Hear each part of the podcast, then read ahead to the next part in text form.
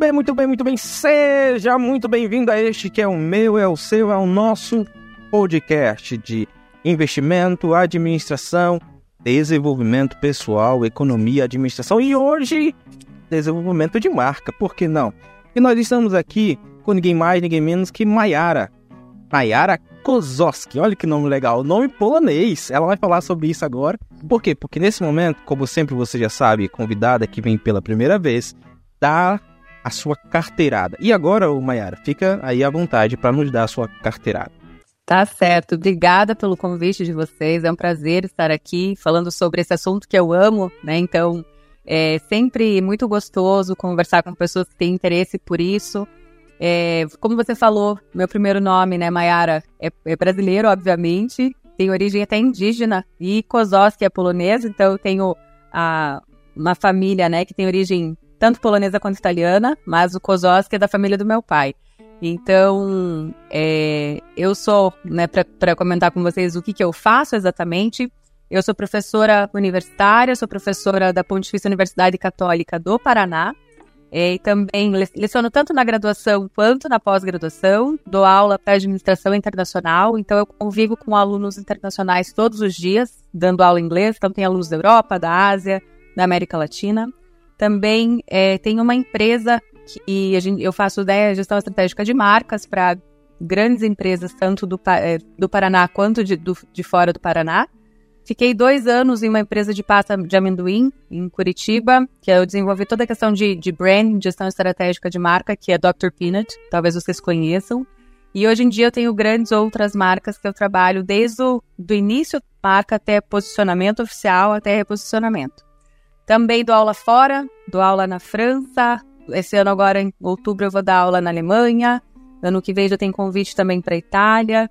Então, estar né, entre a academia e o mercado é algo que me que engrandece o meu dia a dia, que me deixa muito feliz de trabalhar com marcas. Perfeito, ô Mayara. É, e eu tô aqui é, insistindo em querer chamar a Diana. Por algum motivo, né? Os bastidores aí já entenderam.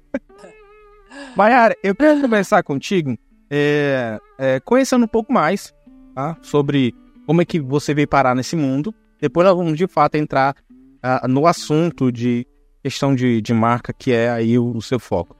É, como que você chegou a ter isso, a, a, a, o, o, interesse né, na gestão de, de, de marca e, e, e, como é que foi a tua história? A minha primeira graduação, na verdade, foi arquitetura. Então, eu estudei quatro anos de arquitetura, e o que são cinco anos para você se formar, para você ser arquiteto urbanista. E eu me sentia muito frustrada com algumas situações da arquitetura. Eu adorava a parte criativa, eu amo arquitetura como arte, amo urbanismo também, mas eu não me via no dia a dia sendo arquiteta. E aí eu decidi trancar a faculdade no quarto ano, né? Faltava só um ano, e quis fazer um intercâmbio fora. Aí eu fui morar nos Estados Unidos, eu fui morar em Nova York. Eu fiquei quatro anos morando lá como eu tive né, contato com uma série de culturas diferentes, com um mundo completamente dinâmico, rápido, numa velocidade muito diferente de Curitiba, eh, eu acabei escolhendo né, algumas áreas que eu gostaria de continuar lá em, em, Nova York mesmo. Seria estudar um outro mercado da administração, é, completamente diferente de arquitetura, que era algo que eu não queria mais, que seria né, ir para o mercado ali financeiro, talvez.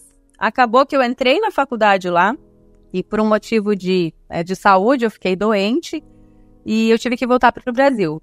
E aí, na época, é, eu cheguei em outubro de 2008, isso, e não tinha mais nenhuma instituição federal, né, ou estadual aberta para se inscrever no vestibular. E eu resolvi ir para a PUC, passei lá na PUC em administração, que eu tinha intenção de ir para o mercado financeiro, e acabou que é, entrei na administração e nos primeiros períodos já tive contato com o marketing. E aí eu via que muito da área que eu tinha estudado lá em arquitetura, tinha muito de, do design, da criatividade, fazia sentido para mim no marketing. E aí desde o primeiro, né, do primeiro ano, eu comecei a fazer iniciação científica com um professor da área de marketing, da área de varejo. E acabou que eu fiz primeiro, segundo e terceiro ano, eu fiz três anos de iniciação científica nessa área de marketing, de varejo, principalmente supermercados. E eu me apaixonei pelo marketing, né? Já era uma coisa que eu tinha mudado completamente, esqueci o mundo financeiro e completamente pensar no marketing. Aí eu trabalhei, é, fiz estágio em empresas como HSBC, por exemplo, é, mas não gostava realmente desse mundo corporativo, né, trabalhar ali com, com um cargo de uma rotina estabelecida todo dia. E eu resolvi dar aulas, né? Então eu comecei a dar aulas ali no na época que eu fazia faculdade ainda, mas eu dava aula de inglês. E junto às aulas da faculdade, iniciação científica, dar aula de inglês, aí eu resolvi, ah, eu vou tentar já mestrado, né, no último ano da faculdade. Entrei no mestrado na Universidade Federal do Paraná, na área de marketing e marcas, que era minha paixão, e segui, tanto o mestrado quanto o doutorado.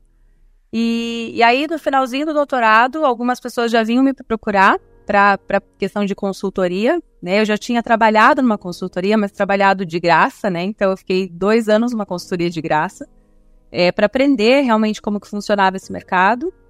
E desde o doutorado, então, eu vim trabalhando com algumas marcas, é, oferecendo aí serviços em consultoria de gestão estratégica.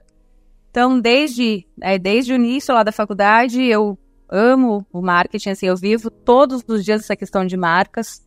Até quem convive comigo, né, sabe o quanto eu sou eu sou analítica, eu sou crítica em relação a tudo que eu vejo, então eu fico prestando atenção em absolutamente tudo, todos os pontos de contato que uma marca tem. Então eu reparo nos exemplos, eu converso com as pessoas, eu presto muita atenção no que elas falam, eu sou muito observadora. E marketing faz parte da minha vida, né, em todos os âmbitos aí, tanto acadêmico quanto mercado, é algo que eu realmente sou apaixonada. Então, é bom quando você trabalha com, com algo que você é apaixonado, né? Perfeito. Eu quero, nesse momento, Mayara, nivelar pelo zero, entendeu? Quero entender, e aí, claro, vou pedir uma definição, o que, que seria marketing? Essa é a primeira definição que eu queria de você. A segunda definição que eu gostaria de você é o que é gestão de marketing. Pode a gente né, começar aí é, é, se, se conceituando da situação. Tá. Então, eu vou falar primeiramente o que, que a maioria das pessoas confunde com o que é marketing, tá? Então, quando a gente fala em marketing, a maioria das pessoas pensa de forma errônea, né, de uma forma de um sucesso muito comum, que marketing é publicidade, que marketing é apenas da comunicação, que é aquilo que nós vemos ou numa propaganda, ou em um anúncio digital, ou em uma revista, ou em um folder, qualquer que seja o meio de comunicação. Isso é apenas comunicação, faz parte do escopo de marketing que nós chamamos, mas não é marketing, não é sinônimo de marketing. Ele é uma parte do marketing. Marketing, ele vai, é né, uma ciência, inicialmente, que vai analisar todas as trocas entre mercado e consumidores. E pode ser também não somente mercado e consumidores, mas é, mercado né, entre empresas também. Então a gente tem aí dois âmbitos. A gente tem mercado e consumidor, que é o âmbito que nós chamamos de B2C, que é Business to Consumers, né, negócios para consumidores. E a gente tem também o B2B, que é Business to Business, negócios para negócios, tá? Então o marketing ele vai analisar quem que é meu público-alvo. Então se eu vou vender qualquer que seja o produto, eu vou vender um batom. Quem que vai usar meu batom? Pode ser que uma série de pessoas diferentes vão usar meu batom. Então, o marketing ele vai entender quem que é o público-alvo.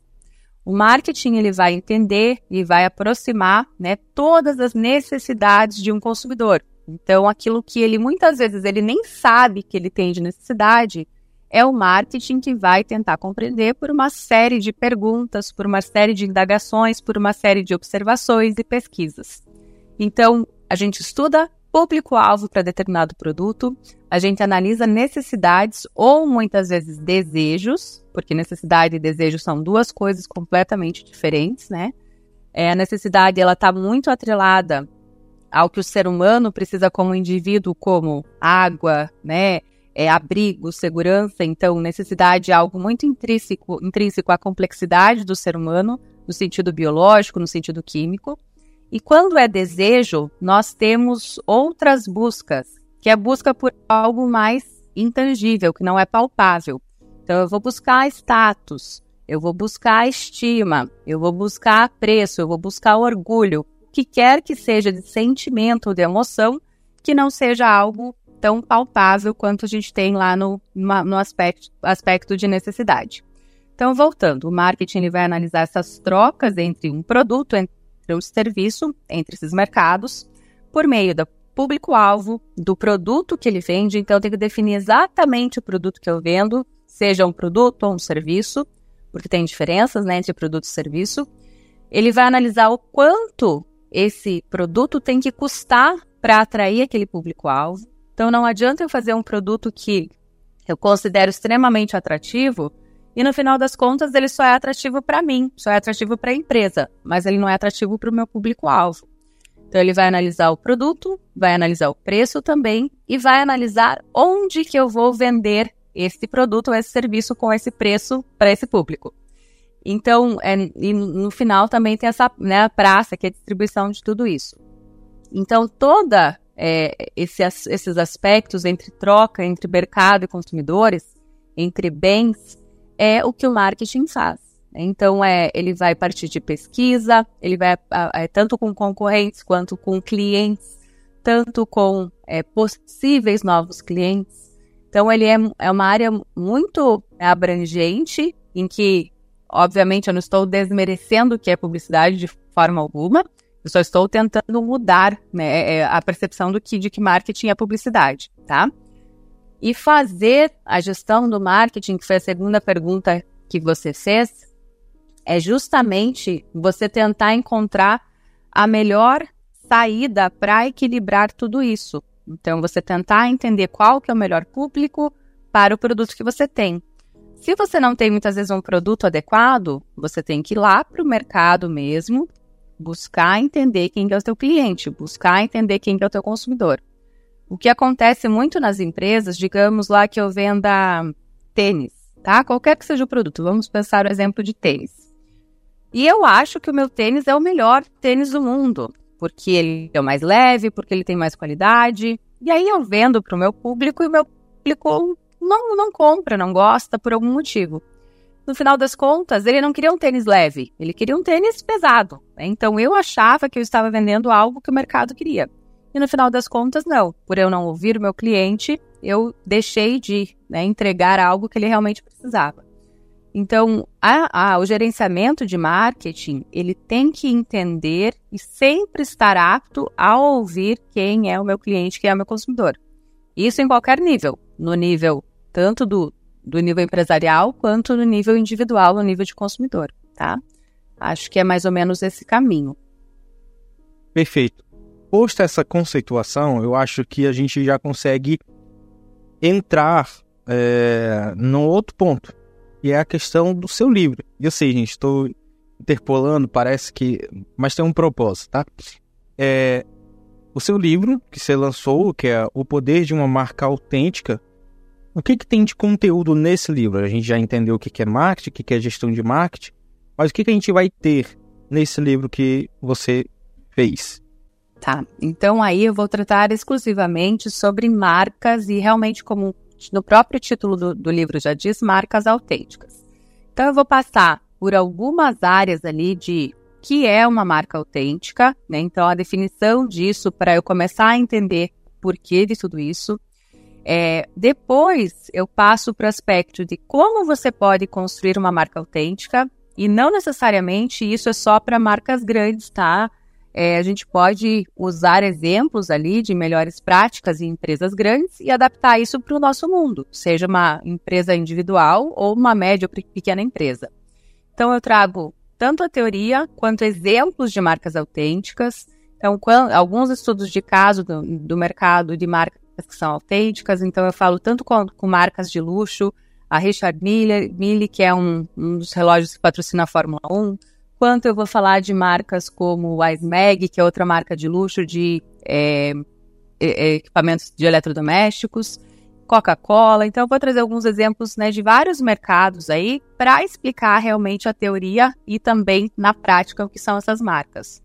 E aí eu trago também um pouco de gestão de marcas para explicar como que você pode gerir uma marca autêntica e como que isso pode fazer com que você venda mais porque você ser, né, construir uma marca autêntica é tudo uma questão de posicionamento de marca.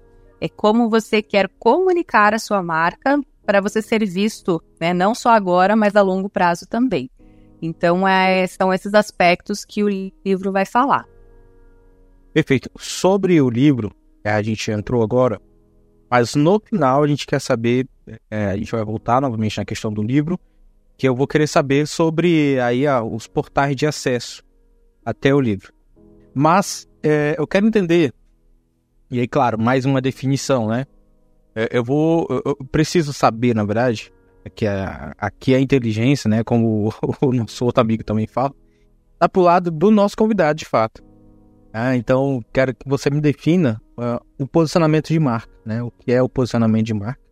E também qual é a importância do, do aspecto, né? Da, desse aspecto para, para o crescimento de um negócio. Eu tenho um negócio uh, que estou, acabei de criar, qual a importância desse aspecto na minha empresa? Tá certo. É, posicionamento de marca, né? Se você pegar o sentido lato aí do que é uma posição, é justamente é uma, é uma percepção de que pessoas têm em relação a objetos que estão perto deles, tá? Então, o que, que é isso? Posicionamento de marca é como você se diferencia em relação aos seus concorrentes, em qualquer que seja o ambiente, e também como que você quer ser lembrado pelos seus consumidores. Tá? Então, as marcas, elas fazem toda uma construção de uma marca e aí elas utilizam um elemento, por exemplo, que pode ser o slogan, que o slogan vai comunicar qual que é o meu posicionamento. Eu vou trazer um caso bem simples aqui que me veio à cabeça agora, que é a marca Bombril. É a marca Bombril é uma marca de é, palha de aço, esponjas de aço, que ela hoje em dia, né, já faz alguns anos, ela é sinônimo de categoria de produto. O que, que é isso? Então as pessoas não falam palha de aço, não falam esponja de aço, elas falam bombril. Elas vão ao supermercado e elas escrevem que elas têm que comprar na lista, né, na lista bombril, não palha de aço. Então essa marca, ela algum tempo ela se posicionou como mil e uma utilidades. Tá? Então por que mil e uma utilidades? porque o bombril ele serve para limpar teu fogão, ele serve para arear tua panela, ele serve, né, servia antigamente para colocá-la na antena de TV, né, nas casas brasileiras para é, conseguir um sinal melhor. Então ela, ele acaba colocando o seu posicionamento na tradução ali de tudo que ele faz com o slogan. E ele vai servir para qualquer casa, né? Me diga uma casa que nunca teve um pacotinho de bombril. Então, é, você se posicionar ele vai gerar algo que a gente chama de lembrança de marca. Quando você é a marca mais lembrada em uma categoria de produto, categoria é meio que ela atua. Então, se é categoria de refrigerante, se é categoria de calçados, categoria de vestuário. Então, quando você gera muita lembrança de marca, você também é o primeiro lugar na cabeça de um consumidor. Se você é o primeiro lugar no, no, na cabeça do consumidor, você vai ser o mais comprado. E, obviamente, você vai vender mais. Então você vai faturar mais e você, tua marca vai valer mais. Então, quando você se posiciona diferente de outras marcas, isso faz com que você se destaque, isso faz com que você seja lembrado e seja mais comprado também. Então, aí, né, que existe a importância de eu me posicionar tão bem. Eu vejo muitas marcas, né, e para isso tem um processo, sabe? Não é simplesmente você escrever um slogan para tua marca. Não, você simplesmente você tem que permear tudo, né? Toda uma série de um processo, é saber por que, que a sua marca existe, quais são os seus valores. E aí vem toda a questão do marketing que eu comentei. Você saber quem que é teu público-alvo, você saber o que, que eles esperam de você, qual, qual vai ser o preço adequado para isso. É, né, se eu posso pegar é, outra marca lá, se é Bayer, é bom. Então, você, o que, que você traz com esse slogan? você traz muito uma questão de confiança. Então, o sinônimo da marca Bayer é um sinônimo de qualidade, é um sinônimo de confiança. Então, as pessoas elas têm isso na cabeça, elas é, criam essa repetição, a marca cria essa repetição, repetição na cabeça das pessoas, o que gera uma memória, o que gera uma lembrança de marca, porque ela resolveu se posicionar assim. Então, um erro das pessoas é simplesmente achar que vai fazer um slogan lá qualquer, e isso é posicionamento. Não, o slogan é um pedacinho da comunicação de uma marca que ele serve para mostrar qual que é o seu propósito principal, quais que são os seus valores, o que, que você tem de diferente em relação a outra marca. É a mesma coisa nós como indivíduos. Então, todos nós somos iguais perante a lei divina, mas todos nós temos uma, né, uma, me fugiu aqui na, na uma, uma identidade, não uma, polegar aqui, me fugiu a, a, a impressão digital, né? Todos nós temos uma digital diferente, tá?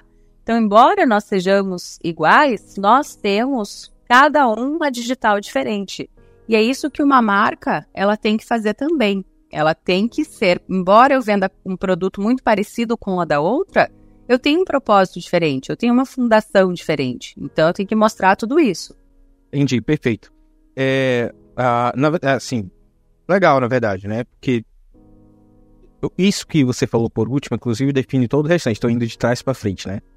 Estou de ter uma digital, né? O que, que você tem de diferente para apresentar, né, público e o que, que vai te diferenciar. Ou seja, quando o cara, e eu não sei se é essa a finalidade última, mas aí quem vai me dizer é você.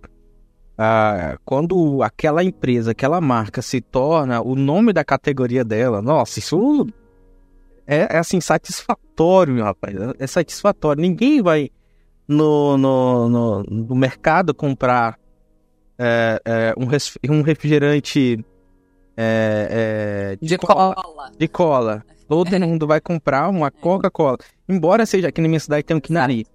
Ora, a gente vai na, na, lá na, na, no, no, mercado para comprar o quinari, mas se for de cola, a gente vai, vai pedir uma Coca-Cola.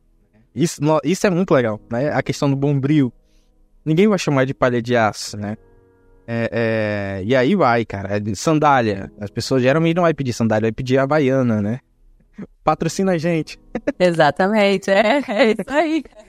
Então... Mas quando, quando você fala, desculpa, quando você fala da categoria, é, o maior sonho de qualquer marca é se tornar sinônimo de categoria de produto. Justamente porque é a marca mais lembrada e a marca mais vendida que mais fatura. Né? Então é, ela, ela é a pioneira, ela é top da categoria.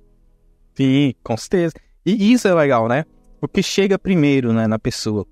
É, inclusive tem um, é, um estudo, galera, que aí vocês podem pesquisar, porque agora eu não vou me lembrar onde que foi que saiu nem tudo mais. Mas foi feito, na verdade, foi um experimento e teve um, um camarada lá e tal. Fizeram um, estudo é, é, sobre a reação da Coca-Cola e a Pepsi, né?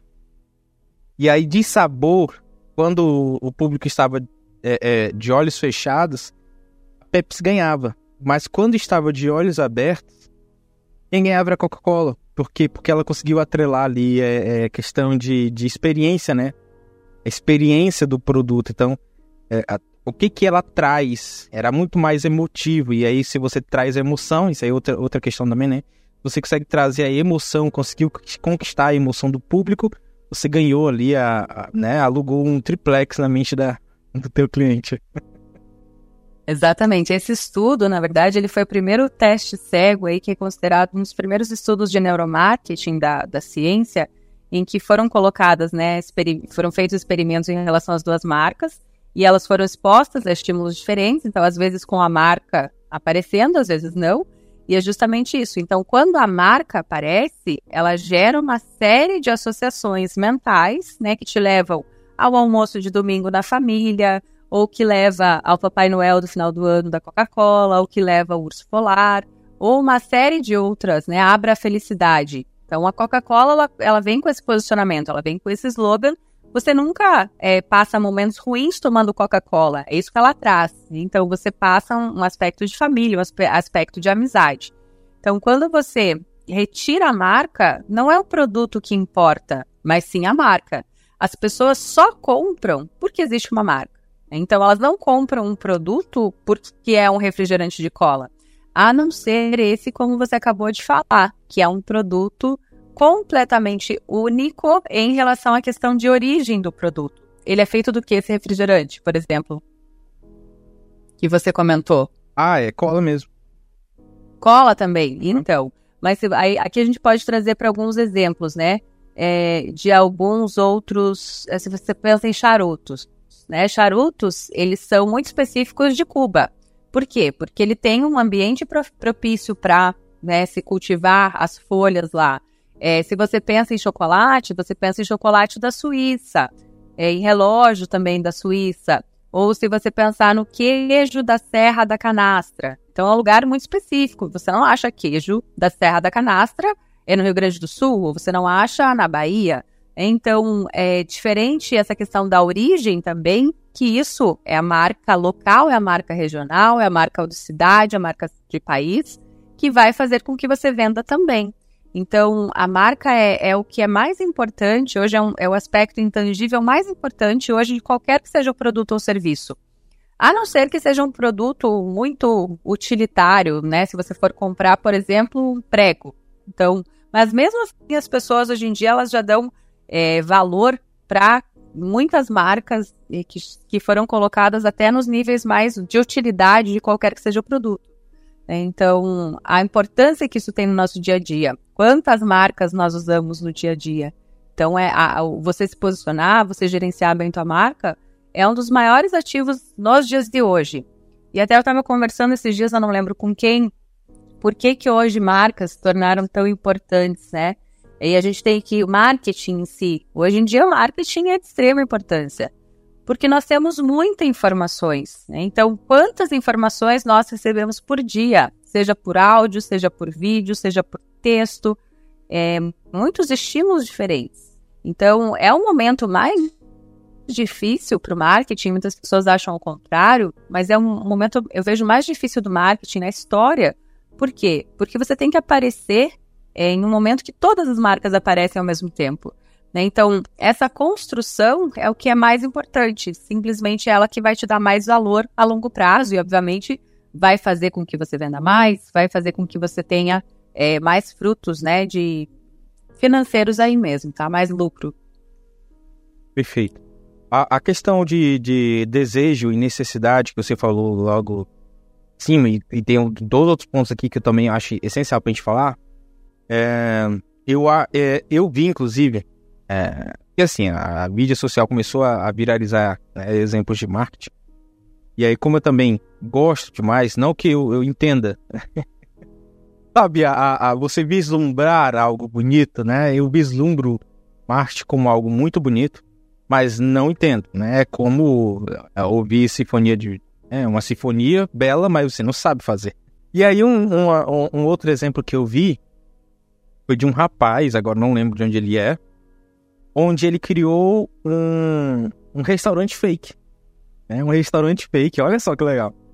E aí ele começou a, a ligar pro pessoal, dizer, olha, é, começou a anunciar, na verdade, ele anunciou no Google dizendo que era, que era um restaurante e tal, colocou como se fosse um... É, é, pediu para avaliar, eu sei que a avaliação dele ficou topíssima, entendeu? E aí todo mundo começou a ligar para ele. E ele não tinha, era, era o restaurante de fundo de quintal, assim, nem restaurante tinha, na verdade. E ele começou a lotar, cara. Muita gente começou a ligar para ele. E ele, toda pessoa que ele atendia, ele dizia que, que não tinha vaga porque o restaurante estava lotado. E ele agendava por uma data, tipo, muito distante. E, e, nossa, ficou assim, lotou de gente, assim, ligando para ele. E todo mundo que ligava, ele dizia isso. E ele começou a despertar nas pessoas uma curiosidade, um desejo, né? Começou a desejar aquilo dali. Um restaurante, uma comida que nem, nem, nem, nem existia. Até que ele foi lá, abriu lá, fez um, um cantinho, nem bonito, nem era bonito, mas, mas abriu. Fez a comida mais ou menos, entendeu? E parece que ele co comprou comida, não sei, e distribuiu o pessoal que foi. E todo mundo que foi lá é, é, disse, né, avaliou como uma comida muito boa, como uma comida muito gostosa.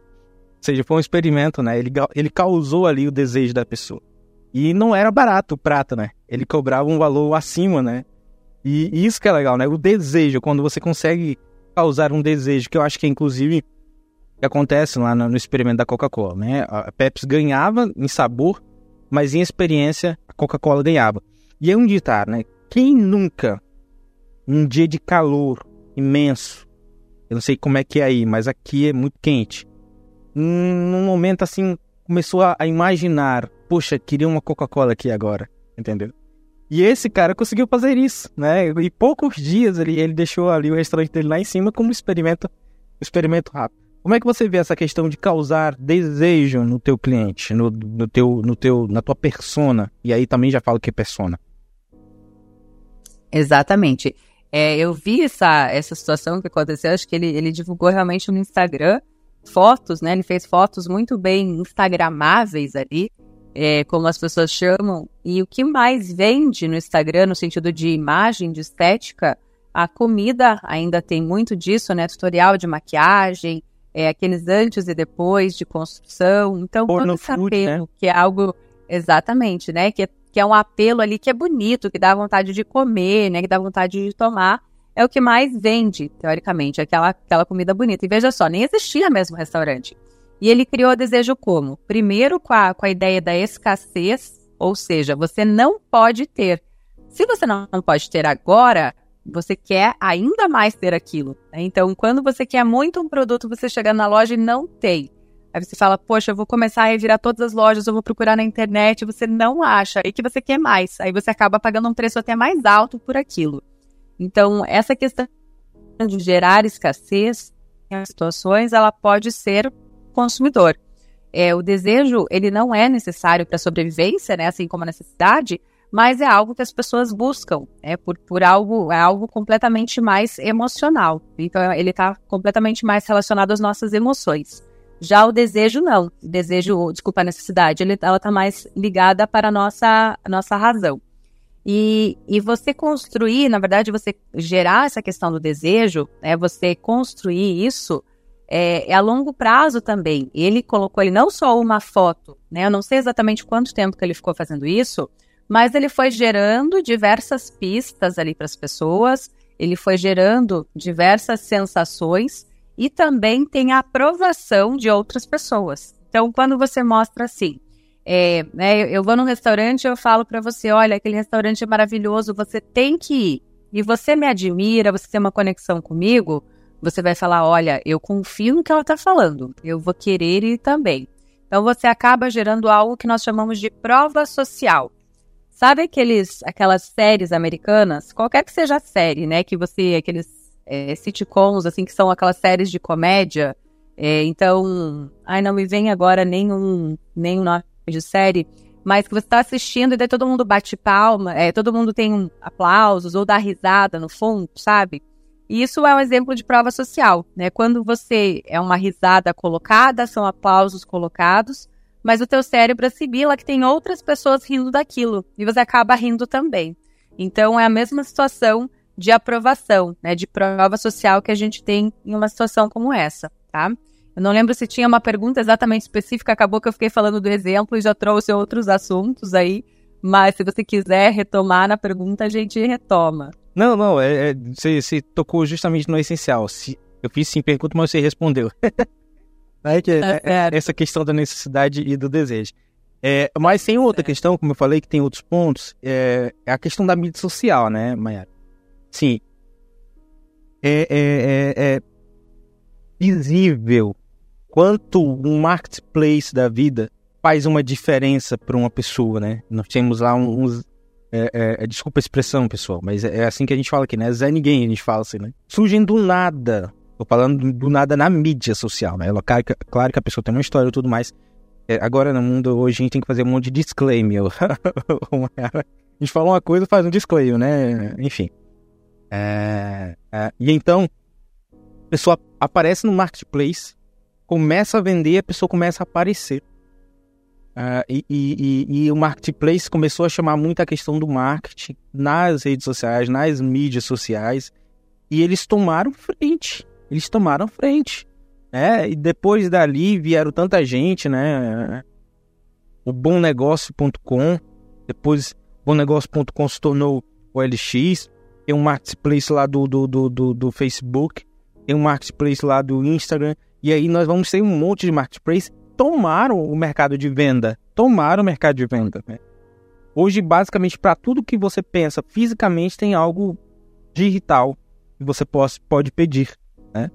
É, um dos meus notebooks agora, ele, ele queimou a placa, teve, teve um problema lá, danado, e para consertar ficaria muito mais caro de comprar outra, uma outra placa. Então, comprei uma outra placa e tá vindo essa outra placa. É de fora esse marketplace, cara, e, e, aí e- e tem a questão da confiança no digital, né? Porque não é agora só ter uma, um- uma conta no Instagram, tem uma conta no Facebook, não é ter mais uma, uma conta nas mídias, agora tem a questão da confiança. Ou seja, aí vai ter a questão do posicionamento que você falou inicialmente, é a questão de você é, conseguir se conectar com o seu público para poder, poder vender. Como é que é essa questão, esse relacionamento, essa, essa, essa questão com o papel das mídias sociais. Como é que você vê a questão do papel das mídias sociais é, é, na construção da marca atualmente? Quais são tá, seriam as, as, estratégias eficazes é, que você poderia recomendar? Perfeito. Eu acho que né, o, o cenário que você retratou de uma forma perfeita, né? Isso que a gente tem visto. É, realmente existem muitas pessoas que surgem do nada na rede social, exatamente como você bem colocou isso, que é mais um meio de comunicação, mas nós temos vários outros meios de comunicação. Então, é um meio de comunicação digital que tem um alcance muito rápido e muito maior do que nós tínhamos antes. Então, quando a TV, lá no né, 1950 e poucos, ela foi é, colocada dentro das casas das pessoas, ela também começou a espalhar a informação de uma forma muito mais rápida, que até então não tinha. Hoje as redes sociais elas servem com esse intuito. Acontece que é, nesse momento que nós vivemos, né, nessa lógica aí de tecnologia, as pessoas elas estão buscando é, muito entretenimento nas redes sociais, muito mais do que conteúdo relevante, conteúdo que tenha valor. E aí eu falo na grande maioria das pessoas, né? Então tem muitas pessoas que utilizam uma rede social de uma forma excelente, ou que elas produzem bons conteúdos. Olha o exemplo de vocês, né? Vocês sempre estão preocupados em construir algo que seja relevante para as pessoas que estão ouvindo. É, isso é muito bom, é um aspecto muito positivo, que talvez há 10 anos vocês teriam que gastar uma grande quantidade de dinheiro para estar colocados na mídia, né? Para estarem colocados na mídia. Então, o papel da rede social, ela é sim você construir uma forma, né, um canal de comunicação com o teu público, mas não é o único meio, tá? Eu sempre falo para os meus clientes, eu sempre é, alerto eles que pode ser sim só uma ilusão, né? Essa questão ainda das pessoas estarem preocupadas com o número de seguidores. Isso não paga conta no final do mês, no sentido de você tem que ter uma conexão real com o teu público. Né? Se você tem ah, uma grande quantidade de seguidores que são seguidores que têm conexão com você, ótimo. É a mesma coisa você colocar uma sala cheia de ouvintes e que todos estão olhando para o celular. Ninguém vai ter prestado atenção naquilo que você falou. Então, o interessante é que você tenha uma sala, muitas vezes pequena, menor, mas que esteja extremamente conectada a você. É, então, ela serve e é absolutamente importante, mas você tem que ser genuíno e autêntico. Não tentar simplesmente vender por vender. Existem outros meios para venda também. Né? Então você pode estar no PDV, você pode utilizar a venda direta, então outras formas de canais aí para atingir seu público também. É essencial nos dias de hoje? É. As pessoas nem chegam mais a colocar lá num buscador, né? Um, serviço médico, um serviço de dentista. Elas já vão direto para o Instagram. Outras, as gerações mais novas ainda, elas já vão direto para o TikTok, né? Então, o que tem acontecido é muito rápido. É, não tem mais espera, né? Não, não há uma questão de amadurecimento aí das pessoas. Então, o que, que eu digo para as empresas, para os clientes do seu trabalho? É, tem que ter todo um cuidado né, do que você mostra, como você mostra, mas nunca deixar a sua essência de lado, os seus valores, né? Comunicar de forma autêntica, como eu digo, a sua identidade, é, esse engajamento, aí o que, que é o engajamento? É uma conexão real, né? Então, por que, que existe engajamento nas redes sociais? É justamente essa conexão. Então, a pessoa curte porque realmente ela gosta do que você colocou. Ela interage porque ela tem uma conexão com você. Ela encaminha para alguém porque ela acha que outras pessoas devem te ouvir também. Então, há uma questão de conexão, de relevância daquilo que você faz e não não se enganar, né, por achando que ah, eu vou hoje ou no aspecto individual eu vou virar influenciador e eu vou virar milionário, bilionário, vou estar aí com meus, né, com com o carrão aí esportivo, como muitas pessoas fazem, aparecendo e vai dar tudo certo dessa forma. Não é bem assim. É, tem uma série de outras questões mais importantes do que isso. Né? Então, tomar um cuidado sempre mas aproveitar o que elas têm de melhor, porque elas são uma ferramenta que podem gerar, sim, muita visibilidade, tá? Perfeito, perfeito. É, e isso que é, que é acho que é importante ser dito, né? É, não é o todo, é uma ferramenta. É uma ferramenta que deve ser utilizada ao seu favor. É uma coisa, outra coisa que você também falou que eu achei genial, tá? Eu achei, genial. No, da próxima vez que eu, eu queria ter falado isso. Eu queria ter dito isso. É, é como você colocar 100 pessoas numa sala e todas elas estarem no telefone.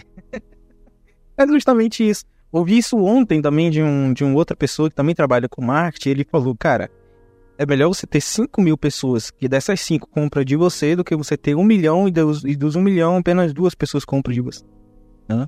É, é, isso que é legal. Né? Que se, nem que sejam 5 mil pessoas, mas vou te dizer, se você conseguir vender todo mês para 5 mil pessoas, cara, tu fez sua vida. né? Dependendo do, Exatamente. do valor do valor que você tá fazendo. Ô, ô Mayara, tá, é, é, legal, mas assim, é, isso aí é o brilhante, é a vitrine, é o que. A gente tá falando da, de uma. do marketing como uma perfeição, né? Marketing como uma perfeição, né? E aí, claro, muita gente vai entender que marketing, e você já inclusive derrubou isso, marketing é, é, é só você colocar um quadro na sua empresa dizendo qual é a sua visão, missão e valores. né? Antigamente. Eu falo antigamente porque eu não sei você, mas algumas literaturas inclusive falam disso que é o, o, a, o marketing tradicional, né? E o marketing, é, é, é, marketing do futuro, agora não lembro qual é a terminologia que é falada. O novo marketing, eu acho que é assim. É, é, as pessoas tentando implantar esse marketing, seja o tradicional, e, e aí você vai me dizer é, quais são assim as principais dificuldades, né? Quais são os erros mais comuns que e os empresários, as empresas, né, ou, ou o profissional, eles cometem ao tentar a, a, a estabelecer sua marca, né? Quais são esses, quais seriam essas dificuldades? Perfeito. É, primeira coisa é não dar valor para o marketing, tá? E aí, o que, que é não dar, valor? Então, eu conheço muitas empresas aí, né? Já tive clientes assim, ou empresas que têm faturamentos absurdos de grande, né? Que tem 800 mil funcionários, mais do que isso, e tem uma pessoa para gerir o marketing deles. Então, isso é não dar valor ao marketing. Ah, mas eu tenho 40, 40 anos de empresa e eu nunca precisei fazer marketing e agora eu estou aqui. Errado. Se você tivesse marketing, talvez você fosse a maior empresa do Brasil hoje, né? Então, no sentido de é, você conseguiu fazendo tudo intuitivamente, pelo que você sabe, pelo, pelo que você soube, mas hoje em dia não tem como você fugir da lógica do marketing, porque a quantidade de informações que chegam para todo mundo é muito grande. Né? Então, esse é o primeiro erro. Você não dá valor para a área de marketing. Então é a mesma coisa, a pessoa vai lá e ela contrata uma contabilidade para fazer a contabilidade da empresa. Ela contrata um gestor financeiro, porque o dinheiro dela importa, ela tem que saber como tudo está funcionando. Mas ela não contrata ninguém para o marketing. Então ela cria lá uma, uma conta no Instagram, ou ela cria um site, ou ela cria um slogan qualquer, ou, ela não cria nada. E ela acha que aquilo ali é marketing e é muito fácil de fazer. Errado, né? Muitas vezes essas empresas estão há 30, 40 anos no mercado, nunca fizeram uma pesquisa nunca ouviram um consumidor, não sabem realmente o que o consumidor espera. Então, é, é você não escutar o teu cliente, é sempre fazer pesquisas, você não dá valor ao marketing. E outra coisa que eu vejo que é muito importante é achar que marketing é achismo. Simplesmente assim. Ah, mas eu acho que isso tem que ser assim. E aí a, a área do marketing não fica só com a área do marketing várias pessoas de todos os lados vêm lá e ficam dando palpite, sabe? Palpite mesmo. E aí você fala, mas por que, que na, na, área financeira não ficam dando palpite? Por que, que lá na produção, no setup de máquina, não estão dando palpite, sabe? Então, esses são erros que têm que ser revistos, têm que ser mudados, né? Porque o marketing tem que ser levado a sério.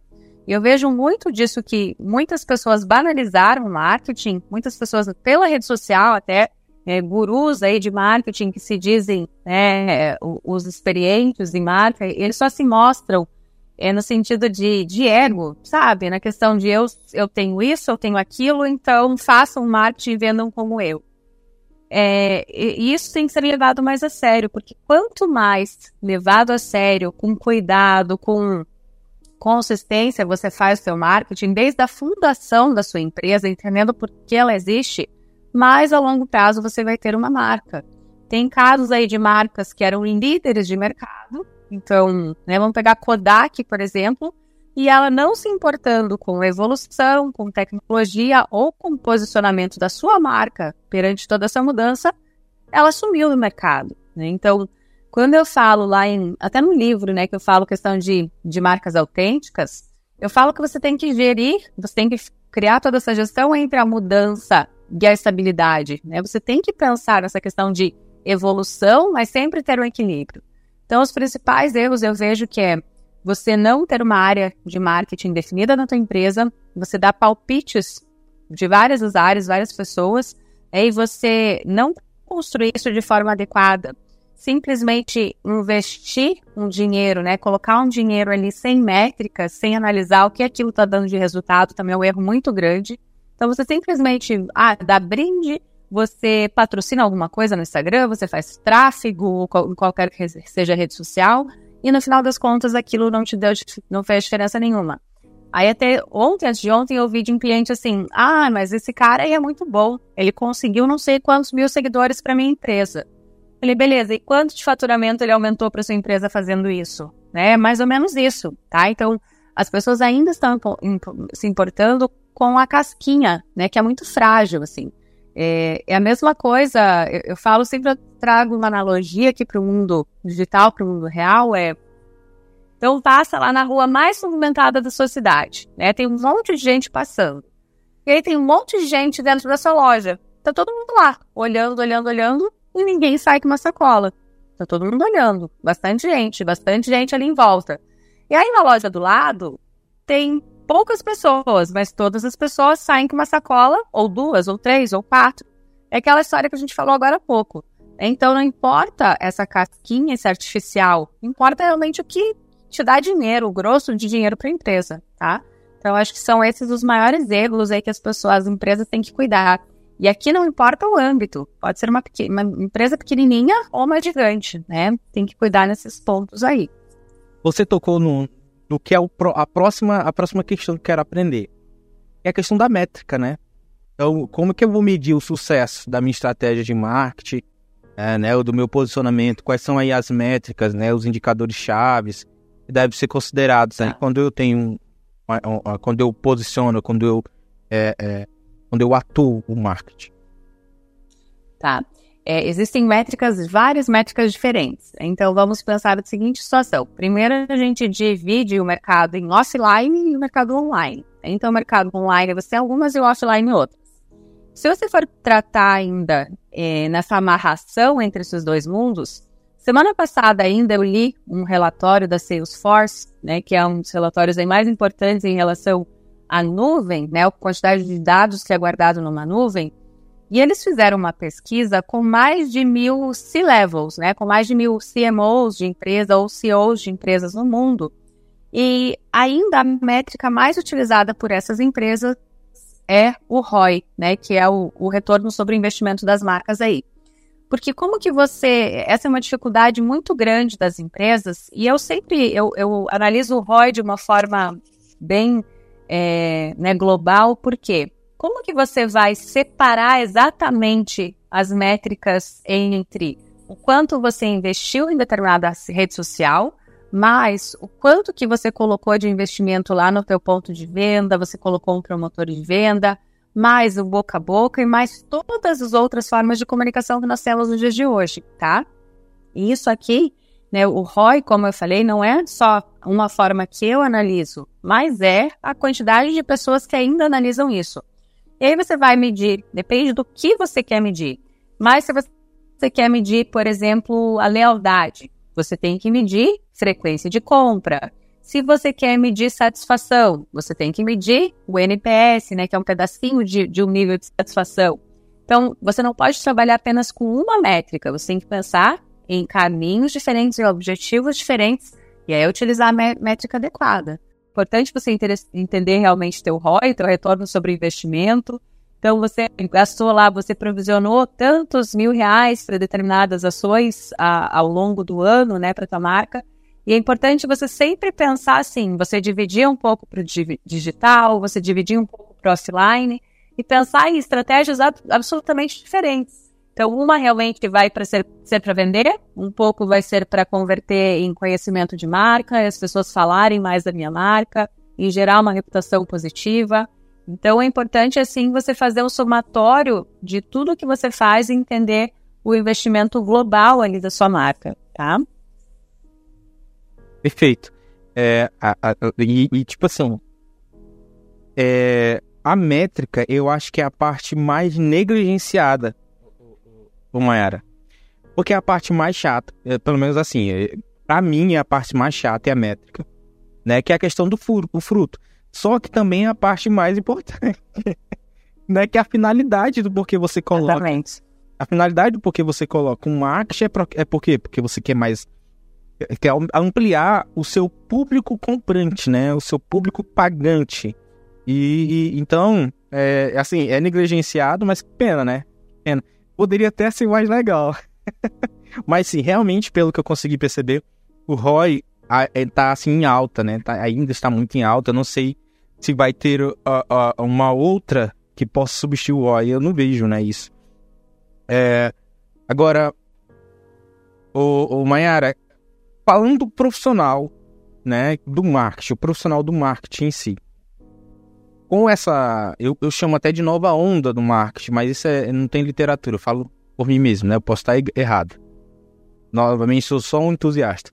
Para aqueles que desejam e, e veem essa evolução do marketing, a evolução do que vem acontecendo, como que, quais são assim os, as, as novas tendências do marketing né, que esses profissionais devem observar. Esses profissionais devem observar, Emanuel, isso, isso, isso, isso, porque essa é a nova tendência. E se ele não se apegar a isso, ele vai ficar para trás, vai ser, sabe, vai perder o ponto do ônibus. É, na minha profissão, por exemplo, o, o Mayara, você falou inclusive da contabilidade tudo mais.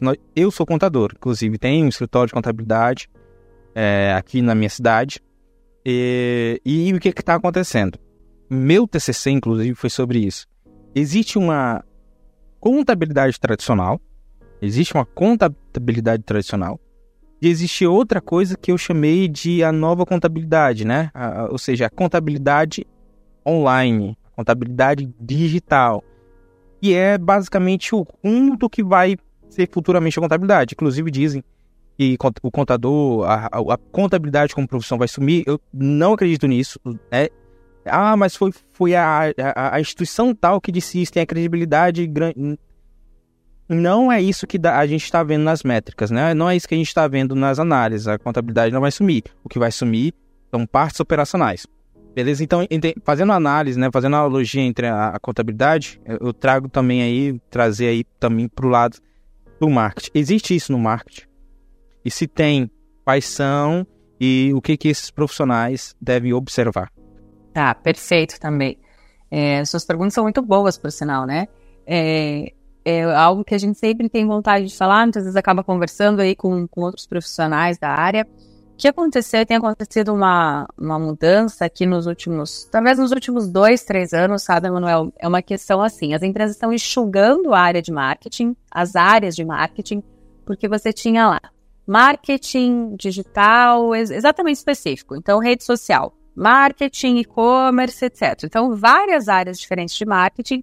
E o que tem acontecido nos últimos anos é uma redução dessas áreas. E o que, que tem se prezado? Tem se prezado por profissionais que tenham uma visão mais ampla do marketing. Então, que não entendam apenas de marketing ou de comunicação ou de publicidade, também que são áreas afins ali, mas que entendam que tenham uma visão de negócios. Então, você tem que entender de produção, você tem que entender de finanças, você tem que entender de, de gestão de pessoas. Porque não basta simplesmente você entender de uma rede social. Tá? Então, tendência que eu vejo que é, é, é algo que tem já se acentuado em algumas empresas é justamente você criar né, é, profissionais que tenham a capacidade de lidar com negócios, que tenham um ambiente de negócios. Ali nasceu né, conhecimento sobre ambiente de negócios. Por quê? Porque tem ferramentas que sim são muito operacionais. E aí substituem todas essas áreas ali que até então eram interessantes, né? Então, quanto mais você puder compreender o que são negócios, melhor para o marketing, tá? E, e, lógico, porque, porque a, a, forma que o negócio. É a questão do camaleão, né? Conforme o negócio ele se altera, né? antes tinha o, o negócio que normalmente tradicional. E aí eu, eu acredito que são linhas concordantes conforme o, o, o, negócio evolui ou se modifica, o marketing também tem que se modificar, né? porque são formas de você alcançar o teu público. Então, eu acho excelente essa tua resposta, porque é isso mesmo, que pelo menos na minha visão faz muito sentido. E aí, claro, os ouvintes também vai deixar aqui embaixo a opinião deles sobre essa questão, né? É, é, é, ou seja, se tem alteração no negócio, sim, obrigatoriamente deve ter obrigação de alteração no marketing, né? No marketing. Antes tinha ali a, a, a, o marketing da velha guarda, né? Que era ali na televisão, era ali no boca a boca, que ainda, ainda existe hoje, mas uh, uh, o boca a boca hoje tá digital também, né? Então, até você entender isso, porque ó, uma coisa é o boca a boca tradicional, né? Novamente tradicional, que era na rua. Hoje o boca a boca é na, são nas redes sociais. O boca, o boca a boca tá na rede social, né? É lógico, voltando aquele ponto, que a rede social é só mais uma ferramenta. Mais uma ferramenta. É, Maraia, Maiara, me meu Deus, por que que tô errando tanto esse nome? É um nome tão comum pra mim, né? Ah, eu conheço duas Maiaras. É, Maiara, é assim, é muito legal, sabe? Toda essa contribuição. E sim, pessoal, ah, estamos chegando no final. Mas relaxa, que eu não quero esgotar com a Maiara. Ah, e eu tenho certeza que se eu passar aqui mais tempo ainda, eu não vou esgotar. Relaxa que vai voltar. E aqui eu já deixo o convite no ar, já indo, logicamente, para as considerações finais. Mas já deixa aqui no ar o convite para Maiara. E aí, se ela topar, a gente pode gravar outro, porque é um assunto pertinente, né? Então, Maiara, você topa a gente voltar? Claro, a gente conversa sim. É bastante assunto para falar, né? O tempo passa rápido e tem, tem muita coisa a ser dita aí. Ah, Obrigada pelo convite e com certeza eu volto. Com certeza. Ó, gente, tá no ar, tá gravado. Tá gravado. a gente vai cobrar. Né? É, então, Mayara, assim, pra gente a gente finalizar, é... e aí eu quero finalizar com, com uma pergunta, logicamente, e deixar você já também para as considerações finais. Você responde essa pergunta e já faz suas considerações finais, né? É... Na verdade, são duas perguntas. Né? Primeira é literatura. Inclusive, a, a, rede social de antigamente era a literatura, né? Se vamos parar para pensar, é, é, eram, eram os livros, né? Conforme você escrevia um livro e mandava para outros países e as pessoas liam. É, então eu quero ver de ti. Não pode, não precisa ser teoricamente livro, pode ser outros. Uh, mas assim, para aqueles que desejam aprender um pouco mais sobre marketing, e aqui eu já deixo espaço para ter para ter o mexão. é, quais são os recursos, os livros, cursos, perfil de Instagram, eu não sei quem eu poder, a gente poderia indicar, né, Uera? é... que, você poderia recomendar, Eric? Quais são os. Qual você recomendaria? Então, as... olha, tem. Eu vou sempre nos clássicos aqui, não só de perfis né, no Instagram, assim, até nem vou citar alguns, porque tem muitas pessoas aqui. Mas eu acho que interessante é você buscar na fonte mesmo, você sempre buscar as referências iniciais. Então, busca o que um livro está falando, e aí tenta aplicar isso de uma forma mais simples por quem você segue, né? Porque eu indicar pessoas que eu acho que são interessantes na rede social, é, eu vejo que é muita responsabilidade no sentido que você tem que se enquadrar com aquela pessoa, o tom de voz, como ela fala, como ela conversa, tá? Então, eu ainda sou muito, né, é, adepta aí de livros. E outra coisa que é bem importante para profissionais de marketing, para quem gosta disso, ou para quem se aprofundar, são relatórios de tendências. Né? Então, quando você busca lá no próprio Google relatórios de tendências, você consegue analisar ali uma, uma grande questão de comportamento de pessoas. E a partir dali você consegue desenvolver muitas estratégias, tá? Então, né, além de, dos grandes teóricos de marketing que a gente tem lá, Philip Kotler, que sempre é, realmente é um guru, né? Ele tem mais de 80 livros escritos aí e ele sempre acerta exatamente aquilo que ele fala. Ele realmente é um estudioso impecável. A gente tem Acker, né? A gente tem Seth Godin, que a gente vai para outros livros ali de marcas, gestão de marcas. Então, é interessante você sempre ir para os caminhos aí mais conservadores na questão da teoria e depois você buscar na prática talvez algumas pessoas que estejam mais próximas de você ali na, na questão da rede social até, tá? Perfeito. É, é, gravou aí? Anotou? Se você quiser, pode escrever e deixar aqui pra gente na descrição. Você está livre para isso. É, é, Mayara, quem quiser encontrar o seu livro, onde que pode encontrar? Tá. Pode pode encontrar tanto em no Paraná, nas livrarias Curitiba fisicamente, é, no site também, mas dá para comprar pelo meu próprio site, que é maiarakozowski.com.br, tem a aba lá livros, tem esse primeiro que você pode comprar tanto em formato físico quanto formato digital. É, então, o formato digital está no Hotmart e na, o formato físico está lá no meu site, maiarakozowski.com.br. É, mais qualquer dúvida que tenham, pode né, me procurar no Instagram ou no próprio contato lá do, do site, que eu ajudo a a encaminhar isso daí, tá certo? Legal. Perfeito. Mayara, suas considerações finais para os nossos ouvintes. É, foi um prazer, na verdade, estar aqui, né? Pensar que é, falar sobre marketing é algo que faz parte do meu dia a dia e, e com essas perguntas aqui que foram tão inspiradoras. É, contem comigo também para o que vocês precisarem no sentido de marcas, de gestão de marcas, de marketing. E tentem sempre criar uma marca autêntica, com propósito, com valores bem definidos, com uma essência considerável e com design legal, que com certeza é uma marca que ela vai ter sucesso, não só um sucesso imediato, né, mas que ela vai perdurar, vai ter aí é, sucesso a longo prazo, tá bom? Obrigada, Emanuel, obrigada a vocês e sucesso para vocês também. Perfeito. Pessoal, chegamos ao final. Não, não é o final de tudo, você sabe, você sabe. Aqui é só um pedaço. Voltaremos próxima semana com mais um convidado excelentíssimo, assim como a excelentíssima e brilhante Mayara, né, com os seus insights e tudo mais. E você, você está convidado a comentar aqui abaixo, a nos seguir em todas as redes sociais e, claro, comentar, compartilhar aí para todo mundo, né? A gente criar uma grande comunidade de investidores na mente. E você já sabe, né? Você já sabe, o maior investimento é no conhecimento. Te vejo na próxima. Até mais.